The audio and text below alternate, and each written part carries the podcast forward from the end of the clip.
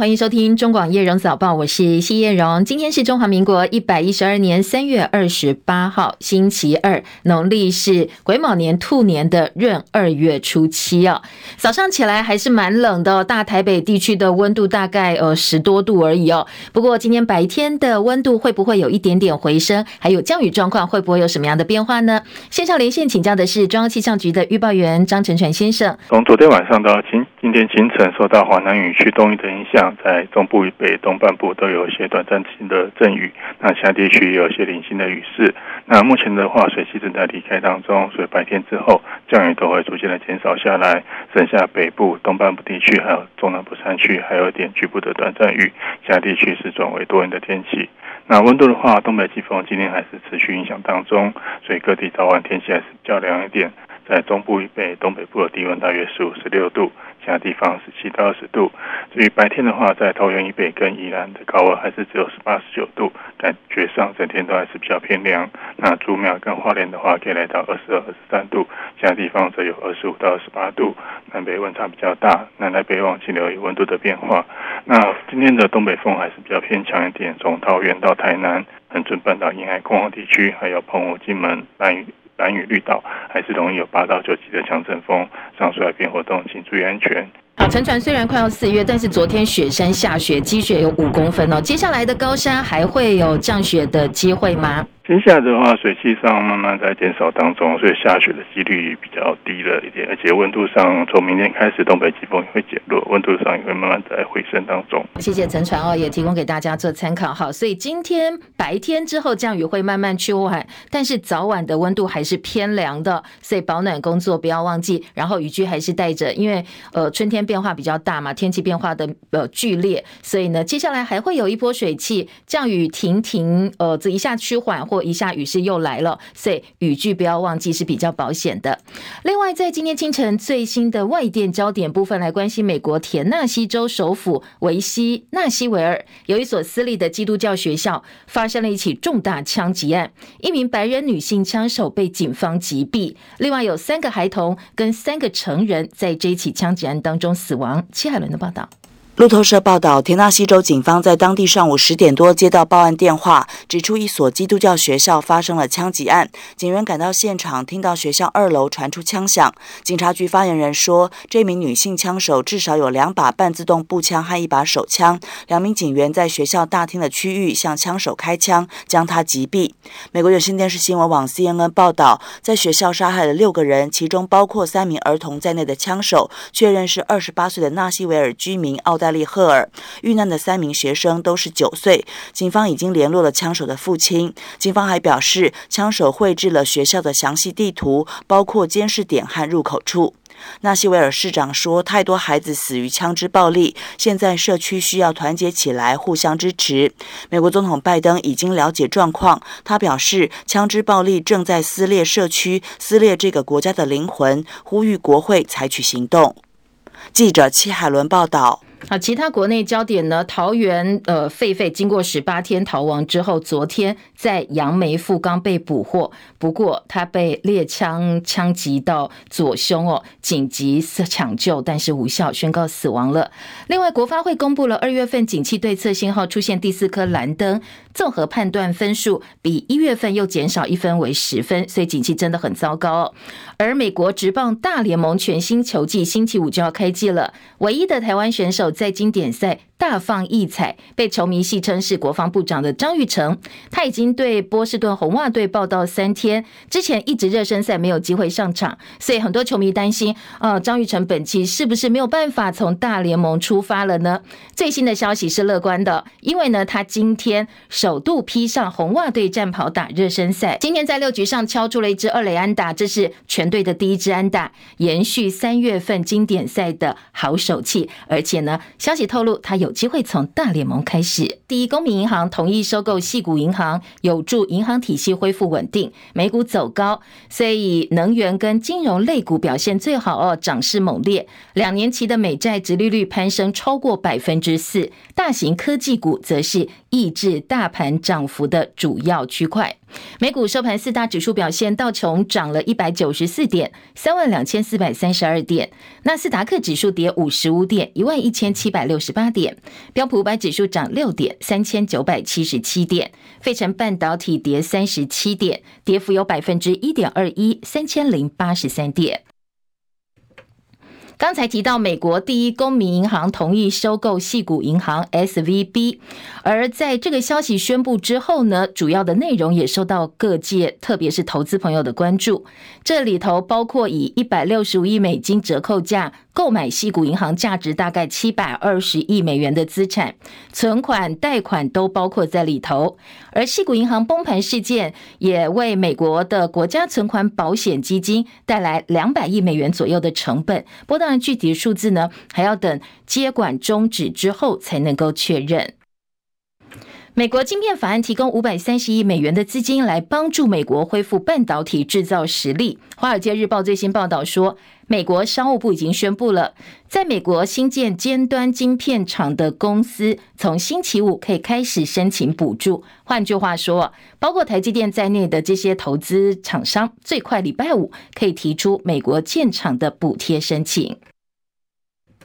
美国商品期货交易委员会正式起诉全球最大加密货币交易所币安以及他的 CEO 赵长鹏涉嫌违反衍生性商品的规则。而这个消息曝光之后呢，今天比特币重挫。深夜收盘的欧洲股市跌势反弹回升，银行类股普遍走扬。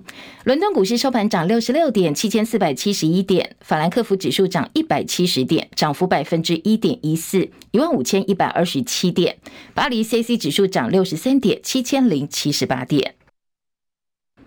昨天国际美元一大早反弹，加上外资早盘偏汇出，所以在早盘的台币是比较疲弱的。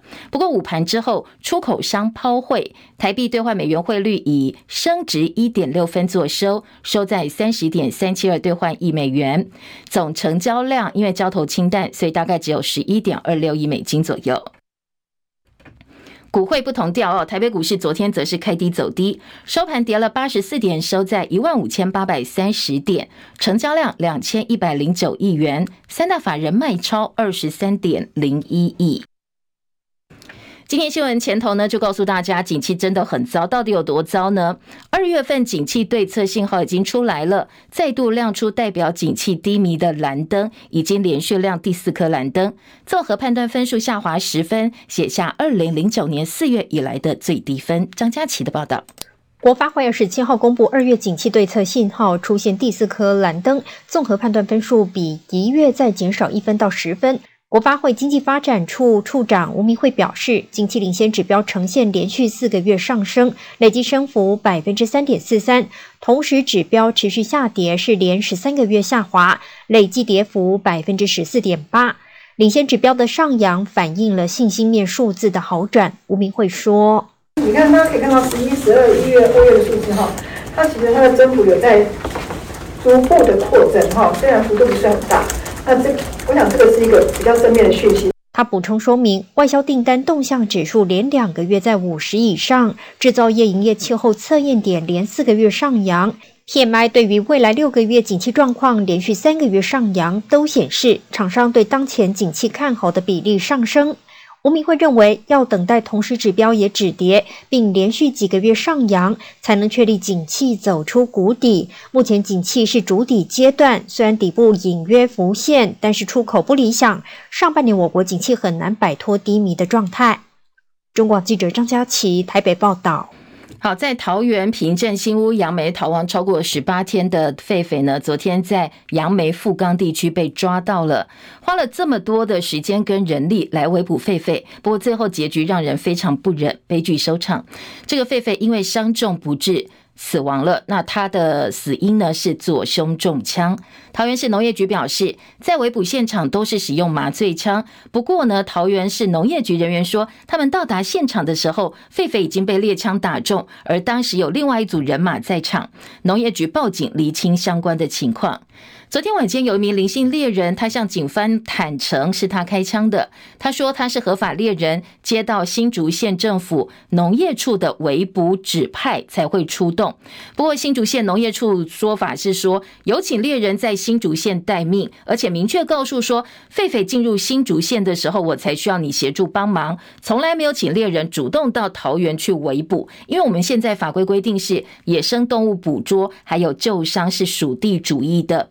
现在警方正在厘清受委托猎人为什么会出现在桃园现场，双方的说法不太一样哦，所以详细状况还需要再做进一步调查。彭清仁的报道。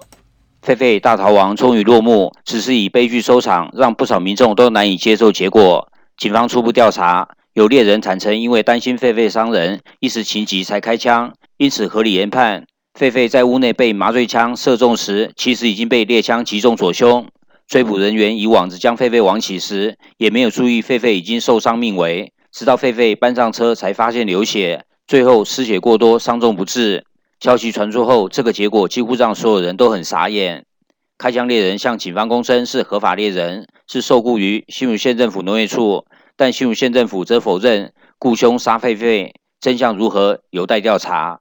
不过，法界人士指出，依据《动物保护法》第十二条第一项第六款，涉及狒狒人士若当场没有立即危险，可能将触犯第二十五条规定，将面临两年以下有期徒刑或拘役。并科二十万元以上两百万元以下罚金。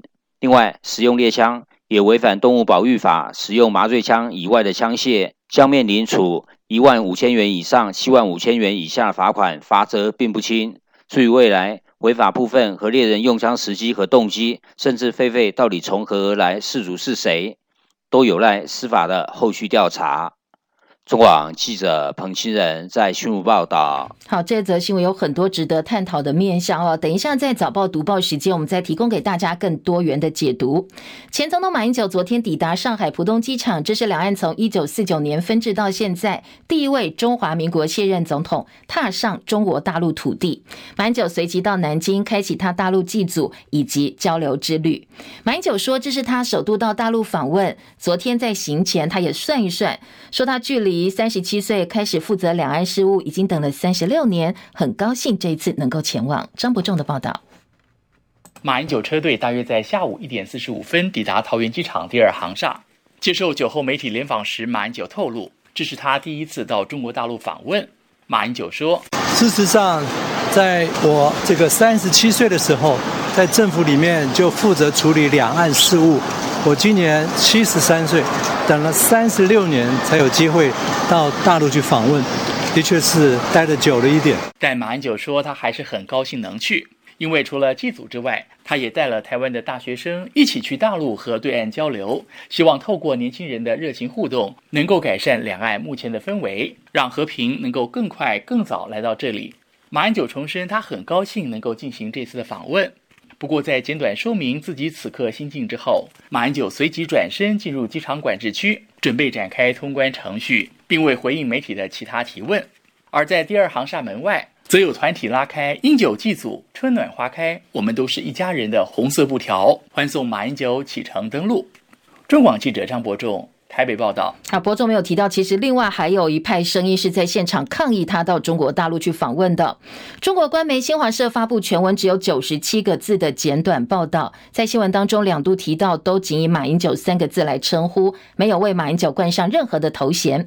本来外传哦，媒体报道说，中共方面会以国务院副总理丁薛祥的等级这个规格来迎接，不过最后派的是国台办副主任跟上海台办的正副主任来欢迎马英就。对比连战二零零五年四月二十六号的访问中国大陆行程，当时沿路都有红地毯迎接，昨天是没有的。而且当时共方请出国台办当时的主任陈云林、江苏省委书记接机的派头，相较马英九来说，上一次的规格确实接待连战的规格是比较高的。所以很多媒体拿了对比之后，就来质疑昨天马英九大陆行，不但连红毯也没有，接机官员也只是共产党对我办公室的官员，而且最后马英九是被大巴士给载走的，不但不像是元首级的待遇，甚至有部分的绿营立委讥讽说这是特首级的待遇。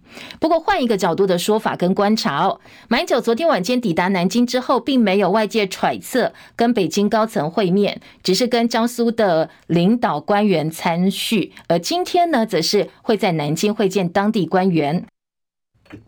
往来对象都是地方性的礼貌性的拜会，也符合马办出发前说希望强调民间而不是政治性参访的期待。所以呢，也有人说此行本来就是展开祭祖跟带领台湾青年学生交流的访问行程，所以呢，你期待的太多，反而是超过了本来的行程规划跟预期。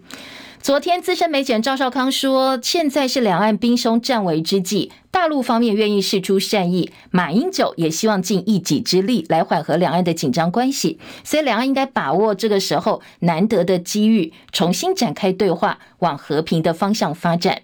赵少康也在脸书发文表示，此行凸显蔡政府在两岸政策上无能跟封闭。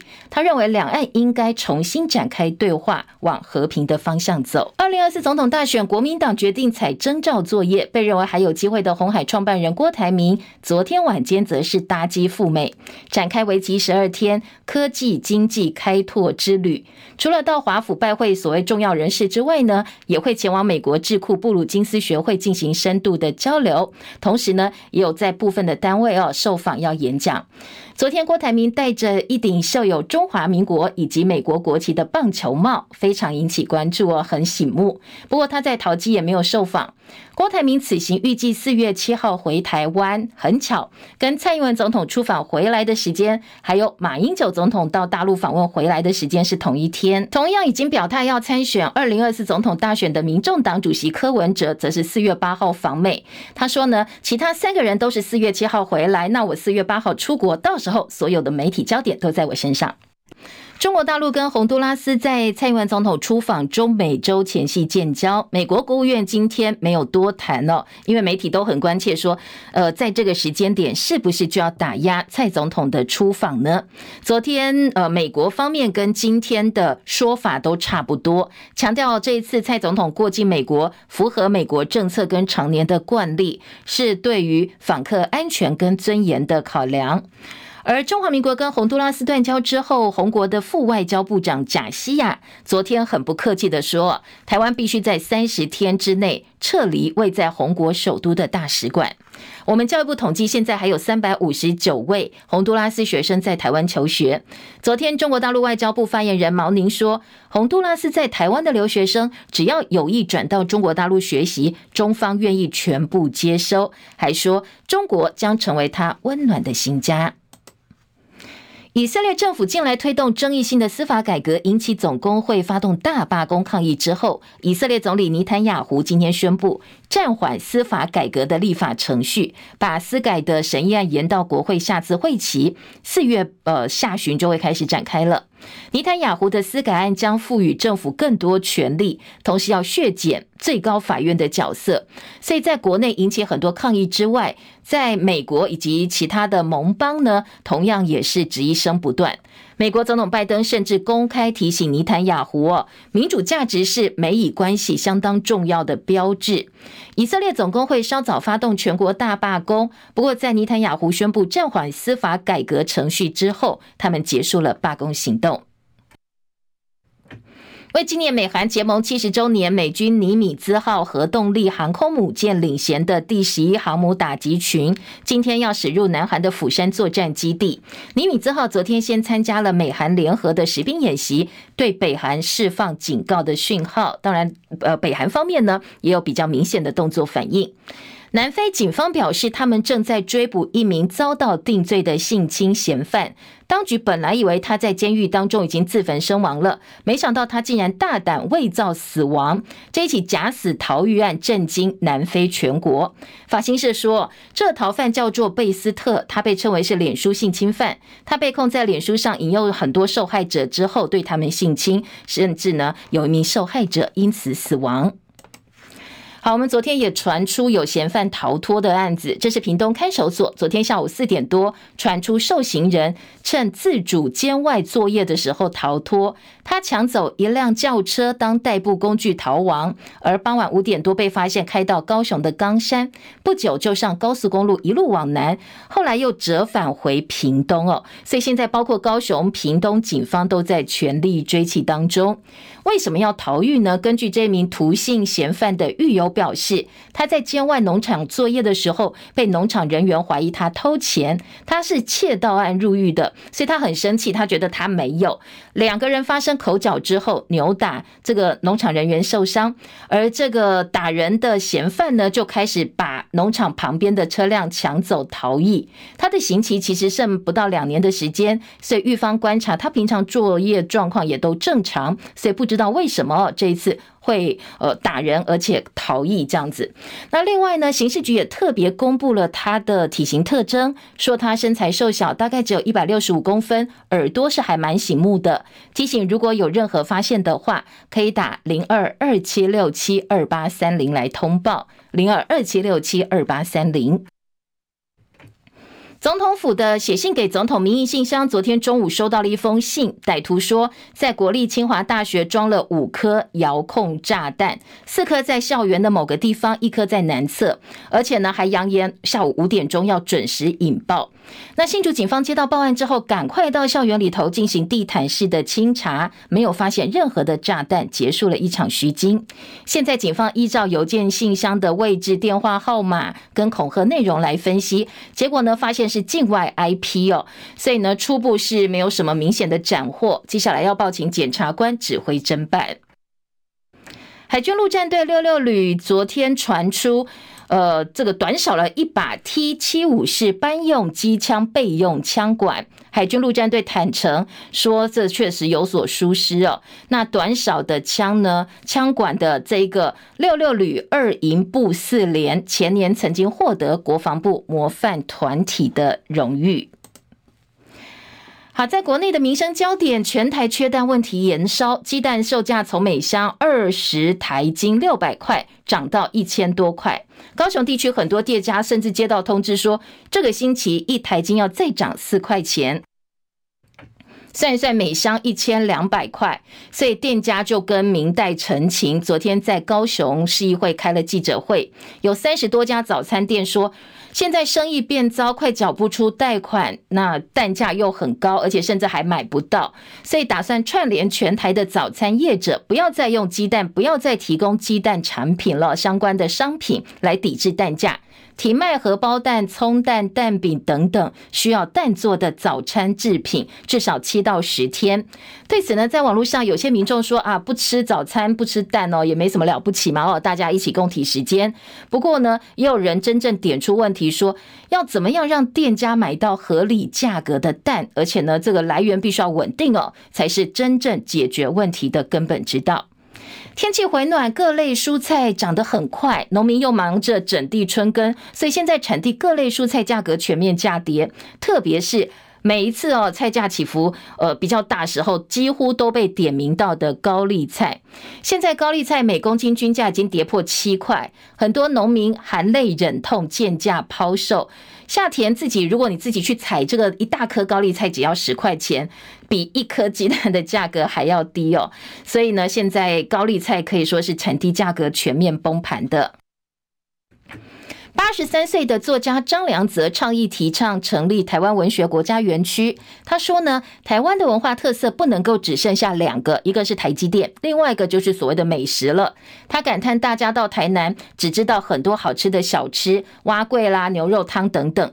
不过这个作家八十三岁高龄的作家说，你如果只讲得出吃的，真的很丢脸，好像猪一样。他认为应该要多多注重精神层面。他说，百年过后，科学园区可能是变废墟，区只有文学才可以流传后世，所以他倡议成立台湾文学国家园区。美国职棒大联盟新球季星期五就要正式开幕了。现在在大联盟唯一的台湾选手，在经典赛大放异彩的张玉成，他今天在热身赛初赛六局上敲出了一支长打二垒安打。张玉成在休赛季期间跟红袜队签下了一纸一年八十五万美元，大概台币两千五百八十万的大联盟合约。所以接下来呢，开季之后他会不会进入红袜队的二十六人大名单，备受球迷关注。好，在最新的报道当中，美国媒体说，红袜队已经把张玉成的内野工具人竞争对手下放到三 A。换句话说呢，张玉成几乎确定进入红袜队的开季名单当中。不过，大联盟官方网站今天有一份预测各队开幕战的先发，里头是没有张玉成的。而波士顿媒体记者在个人推特发文说，红袜队确定会把张育成以及捕手康纳王留在开季大名单当中。第八十届威尼斯影展公布终身成就奖，香港演员梁朝伟成为第一位获得这项殊荣的华人演员，而他主演的《悲情城市》、《三轮车夫》、《色戒》都曾经获得最佳影片金狮奖。中广早报新闻。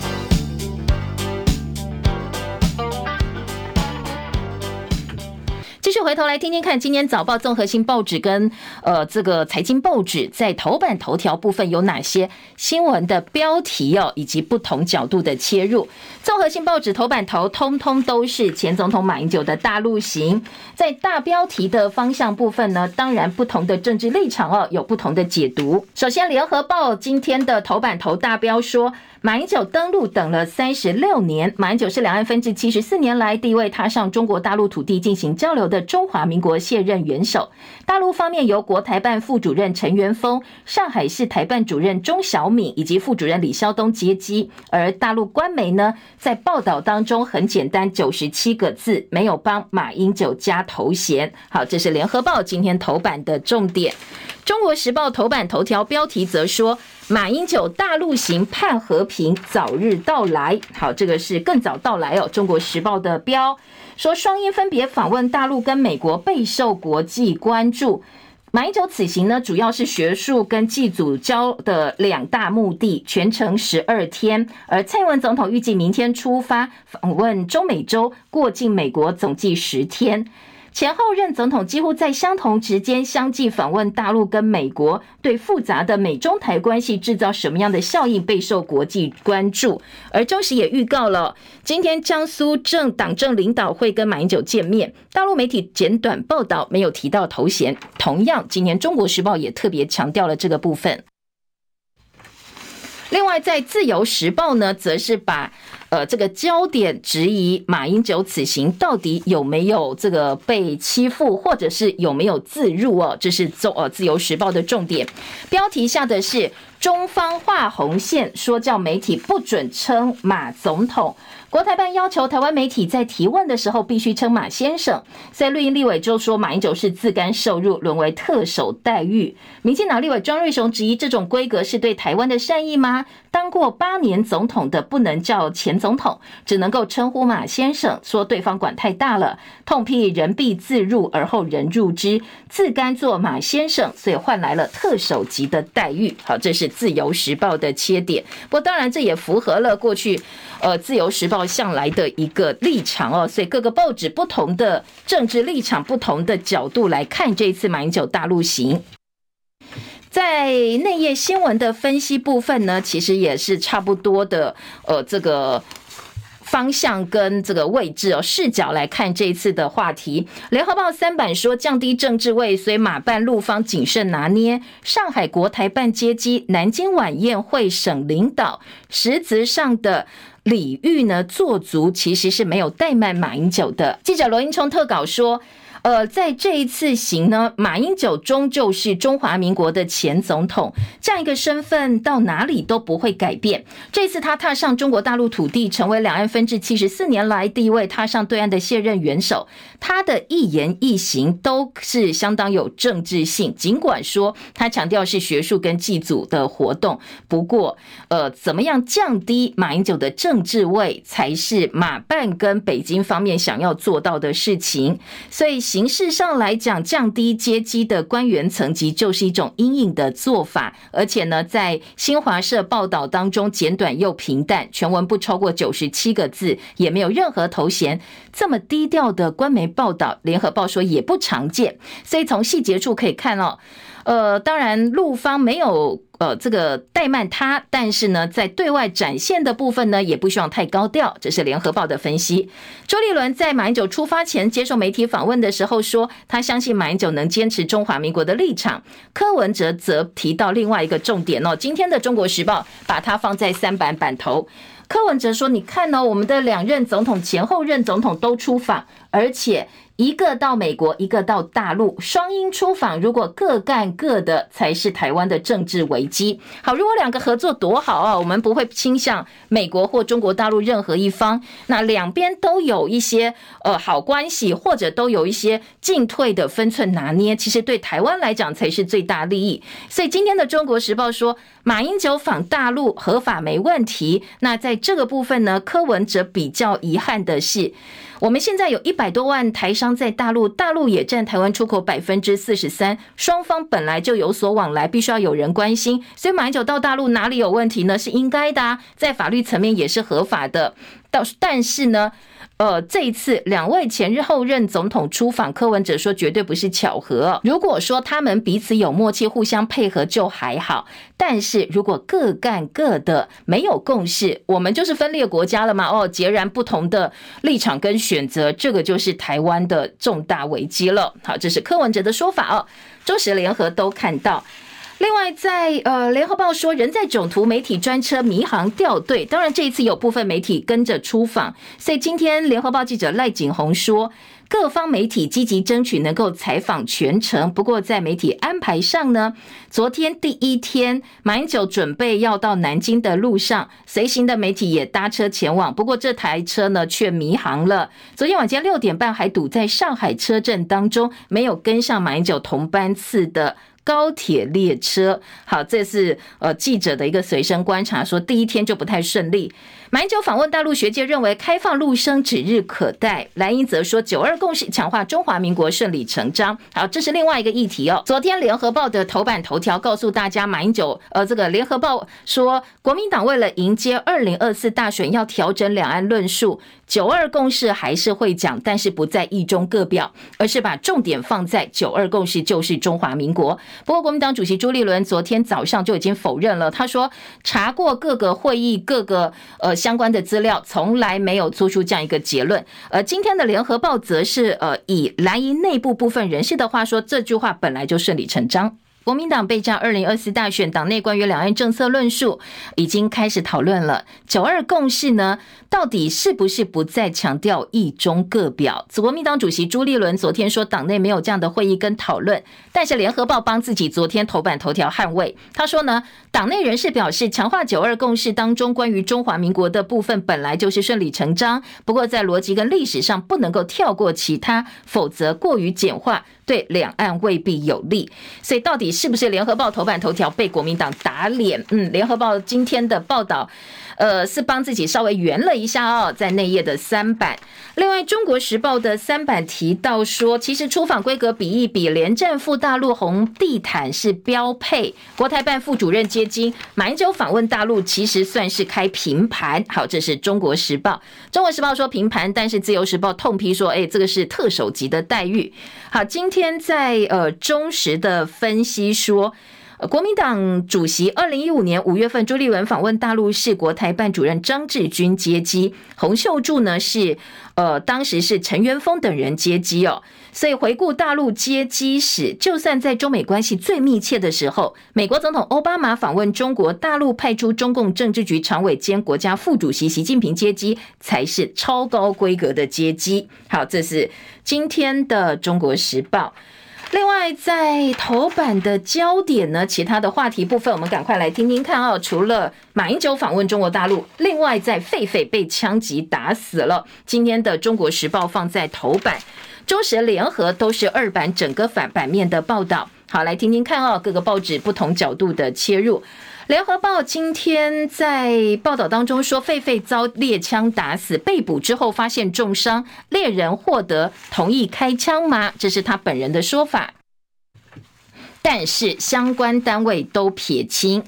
好，今天在联合报的报道当中说，桃园警方已经带回桃园市农业局、林务局、新竹林管处等八人进行调查。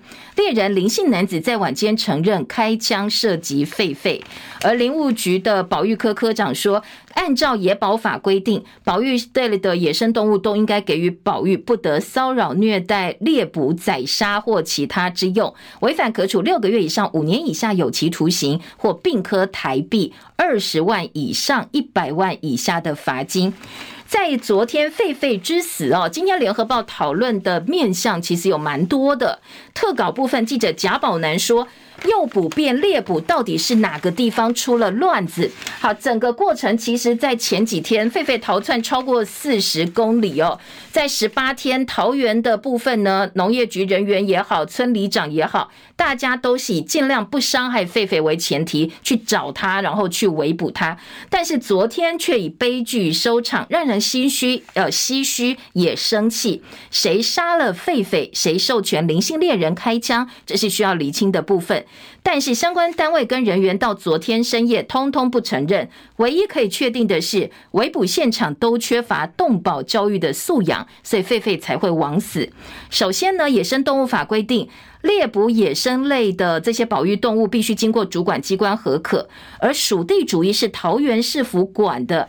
林姓猎人却说他是受新竹县农业局的委托，农业处的委托，怕狒狒误伤民众才开枪。不过这又不是你新竹县管的，这是桃园呐、啊，你猎人跑到桃园干什么？另外，根据桃园农业局的说法说，林姓猎人指证是身边六福村的人员叫他开枪的，那六福村人员说我没有哦，所以双方还在派出所吵起来了。到底是谁授权猎人可以越界杀狒狒，或者相关人员还有隐情没有讲实话的，这个都要再来厘清。而且整个逃亡过程，狒狒根本没有攻击任何人。为什么猎人会判断说他有伤人的可能性？桃园早就定调是诱捕而不是猎捕。最早发现说，哎，这个狒狒好像跑到距离县市交界七百公尺的时候，也跟新竹县农业处通报。显然两方在沟通过程当中是不是有差距？而且呢？桃园农业局人员到现场之后，发现狒狒在鸡舍当中开始挣扎，不太能动了，就很快顺利的把它抓起来了。当时以为林姓猎人开的是麻醉枪，所以第一时间没有检查伤势，反而先展示、先拍照。等到把那个狒狒抬上车，才发现，哎，怎么在流血呢？所以呢，第一时间恐怕是缺乏野生动物救伤跟减伤的观念，错失了急救的第一时间的机会。为什么没有立刻减伤？如果立刻减伤，发现搞不好这个狒狒的命是会救回来的。狒狒唯一的错，可能就是他不知道为什么会逃。而且呢，他只偷吃农家的蔬果，没想到这样就死了，惨死在猎枪之下，所以很多网友都好生气哦。在呃昨天的新闻出来之后，那各个单位都被检讨。当然，最原始这个狒狒到底哪里来的，是从哪里跑的，这部分到现在都不知道，也是要查哦。另外，时代力量立委邱显智则说，狒狒之死哦是行政失灵酿成的悲剧，绝对冰冻三尺非一日之寒呐、他已经逃跑十多天了，跑哪哪里跑出来的不知道，谁负责不知道。因为呢，在台湾动物园不是动物专家管，它的法律定位是社会教育机构，所以是教育部在管这个狒狒。还有很多动物园登记是观光游乐业，好，你登记观光游乐业就谁管呢？交通部观光局管。但是教育部跟观光局到底谁懂动物？根本没有人懂动物啊！所以他们管动物到底合不合理哦？而真正具有动物专业人员的农委会、地方政府的农业动保机关，他管的是什么呢？动物的展演行为。所以展演只是他们其中一小部分的工作。其他宠物、动物保护、宠物食品都要管，早就没有人力去管这些了，所以更不要提千奇百怪各种生物怎么了解习性，对他们做出最专业的管理。我们根本没有相关的法令。其他国家有动物园法，台湾十几年前也曾经讨论要不要定这个所谓的动物园法，不过当然最后一如既往哦，无疾而终。野生动物走私、非法买卖问题更是另外一个黑洞。记不记得前年海关查到一百五十四只品种猫走私进来的时候，后来。被农委会安乐死，大家非常生气啊！讨论了好久哦，说要赶快来演拟惩治走私条例，来治这些走私动物的人呐、或者是事件。哎，后来怎么样？也是无疾而终哦。所以台湾就是这样一路以来冰冻三尺非一日之寒。所以昨天邱显智说，希望这一只自由的狒狒安息，也希望他的牺牲真正能够帮台湾所有的生命带来了一点点改变。好，这是联合报哦，语重心长的特稿，今天在呃二版看得到。好，再来中国时报则说，出动上百次陆空搜索，运用高科技，通通无效，最后是传统手段猎猎猎捕来的狒狒来源成谜，动保人士说荒腔。走板，狒狒逛大街摘菜吃，专家说可以看得出来哦，它长期是被人饲养的狒狒，绝对不是野生的。它习惯接受照顾。阿嬷们助攻知道狒狒死了之后，相当的舍不得，因为在过程当中，呃，三个阿嬷发现狒狒在呃神冈这个富冈中正路的民宅，所以呢，赶快把出口堵住。后来呢，狒狒才被抓到。不过后来知道自己害狒狒。因此死掉，这些阿妈其实都还蛮伤心的。好，这是今天的联合报哦。好，另外在其他的新闻呢，我们先赶快来听联合报今天头版二题，还有一个也是很多驾驶朋友很头疼的问题：电动代步器引发夺命运具，只能够行驶人行道，但是长辈呃骑着这个电动运具之后上路趴趴走，专家说慢车应该要监管，因为交通事故死亡高龄者增加，这个电动代步器，如果您透过直播可以看一下哦，在直播的这个版面上有这一台像摩托车，不过下半部其实比较大哦。给这些长辈啦，或者是有一些不便人士，呃，可以行驶的电动代步器，它不应该开上我们的快速道路。不过，很多人很多驾驶都非常的头疼。电动代步器，联合报今天在内页五版有半个版面配合头版二题的专题报道，说很多县市其实哦，呃，是没有依照规定注记只写行人的黑数没有消除的话，就没有办法对症下药。电动代步器被视为是行动辅具，只能在人行道上走。但是大家实务上常常看到违规行驶在大马路上，交通意外事故时有所闻。所以内政部的警警政署要求在行人事故当中注记是电动代步器，包括轮椅的样态。但是很多县市根本没有照做，只写行人两个字。所以学者说，你一定要注记这些事故的分析跟预防，才有数据可以证明佐证，然后呃才。可以对症下药。高龄交通死亡创新高，两轮运具占大宗，长者频频伤亡，所以把电动代步运具呢纳管。学者说，千万不要再等了。但是呢，高龄道安悲歌，唤不醒装醒的呃装睡的政府，唤不醒装睡的政府。记者周湘云说。这些死伤车祸不断不断发生，但是卫福部来审查这项医疗器材之后，就不管它怎么用了。骑乘道路，交通部也不管，两个部会互踢皮球，所以电动代步器游走灰色地带，变成新形态的夺命运具。各部会本位主义是道安死伤人数居高不下的关键。好，踢皮球哦，对动物也一样，对这些运具也一样哦。今天联合报，嗯，就把这个问题提出来哦，给大家做参考。好，再来听到的是头版，还有一个问题是鸡蛋。今天的自由时报呢是放在头版二题，说高雄早餐业者要串联全台发起巨蛋抗议蛋农蛋商哄抬蛋价，说每家蛋商涨幅都一样，怎么可能没有联合哄抬呢？但蛋商工会也很无奈，我怎么可能单方面哄抬？说在北部一箱鸡蛋就要到一千八，现在是哪边有蛋我们就到哪里去。那出钱当然出最多的拿到蛋。鸡蛋涨价之后，部分小型蛋商改卖鸭蛋，这些其他的禽类蛋，也有部分小蛋商轧不过现金，就刚好干脆歇业了。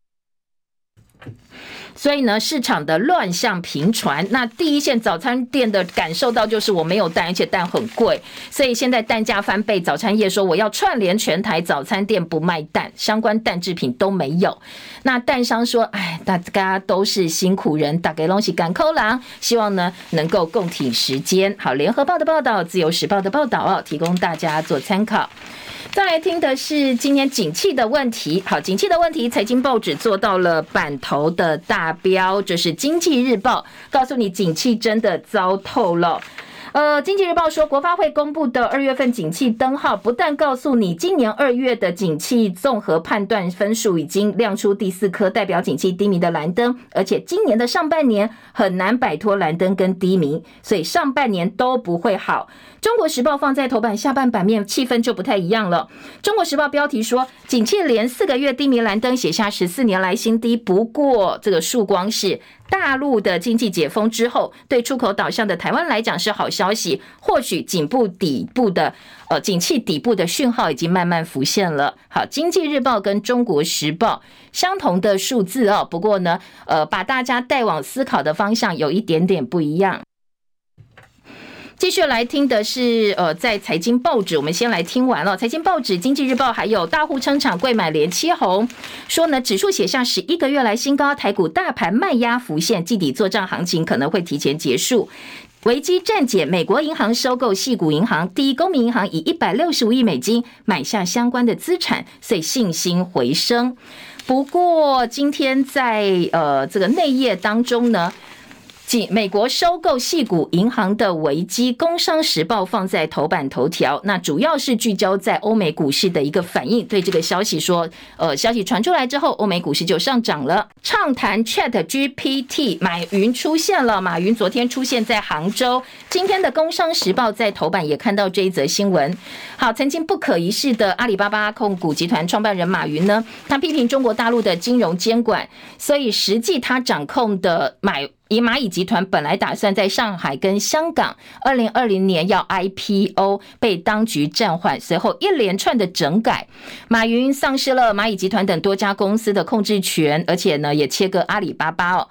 过去一年，马云很少公开露面，偶尔出现在日本、泰国的等地，都是所谓海外旅行啦，等等等。不过，彭博昨天才说，中共说服马云回国来展现对商界的支持，遭到马云拒绝。但今天的报纸就说，他确实出现在中国大陆杭州了。他回到他在杭州创办的学校，跟校方人士聊 ChatGPT，聊教育等议题。这一次乖了，学乖了，没有再聊政治了。好，这是今天的。呃，早报哦，《工商时报》的报道，再来听到内页新闻，还有提醒哦，说景气不好哦，升息又涨电价，学者说可能会爆发产业危机，而六千块钱的效应可能会因此破功了。好，《中国时报》另外在工商讯息财经版说，四月下旬鸭蛋可能也要写下新高价，每台金要再涨两块钱。好，如果没有钱的话，今天的《醒报》头版说，不止浦发现金六千块，市农工商其实都有额外的补助，制造业、商业服务业都有补助方案，其中制造业最多可以补贴五百万元。好，这个所有的疫后特别预算相关的补贴，《醒报》今天倒是整理了，放在头版头条。兄弟队连续两年进总统府，今天自由时报把昨天中信兄弟进总统府拿下年度总冠军的中信兄弟队进总统府的画面呢，是放在头版哦，用图文的方式来做报道。嗯，副总统赖清德是统一失迷嘛？哦，所以昨天他非常诙谐，语带诙谐的说：“哎，这样子他来接见中信兄弟很尴尬，毕竟是仇敌。不过他也帮吴哲元喊加薪哦，因为吴哲元在经典赛表现很好，他直接跟这个呃辜仲谅说，或跟球团代表说：哎，这个应该要帮吴哲元该加薪了。很多球迷或呃在场的球员都对昨天赖清德的表现呢，其实还蛮满意的。好，今天在政治焦点呢，自由时报也说备战。”备战大选，信赖协会相信赖清德协会要全台遍地开花。接下来华府呃也要开始成立后援会了，布局二零二四郭台铭启程访美十二天，以及在蓝营方面，昨天朱立伦被问到，你要征召新北市长侯友谊时程是不是会提前到四月底呢？朱立伦昨天没有正面回答。好，朱立伦向来回答很少是正面肯定的。他昨天说，呃，这个我们必须要考量主要候选人的主客观环境配。合整体的战略布局，配合大呃社会大众的期待，至少可以确定的是，时程不会比过去晚。好，这个是昨天蓝营方面的一个回应。蔡英文出访呢，昨天国防部说，我们掌握对岸的动态，大家不必担心。另外一个话题是关于吴钊燮提到的。我们接下来可能会双重承认呢，但是昨天被蓝营批外交失策。朱立伦说：“好，你你持平来讲，如果真的要双重承认，承认他会承认你中华民国还是承认中国大陆？你不但挖不到对方的邦交国，甚至我们的邦交国可能会。”倒过去中国大陆那边，因为你说要双重承认呐，所以我们也可以承认中国大陆哦。说这根本就是失策。党政人士说，中共如果不让步的话，双重承认等于承认两个国家，老共怎么可能点头呢？那也有学者说，这是梦想阶段，路还要很漫长。新制教召行军，竟然有美方人员出现了。好，美方是不是参与我们的军事训练，甚至呢是美方来主导我们的军事训练？这一次教召，今天联合报有相关的讨论。七点五十八分，谢谢大家收看收听《义勇早报》，祝福大家美好身心。明天早上七点到八点，我们同一时间再会喽！《义勇早报》明天见，拜拜。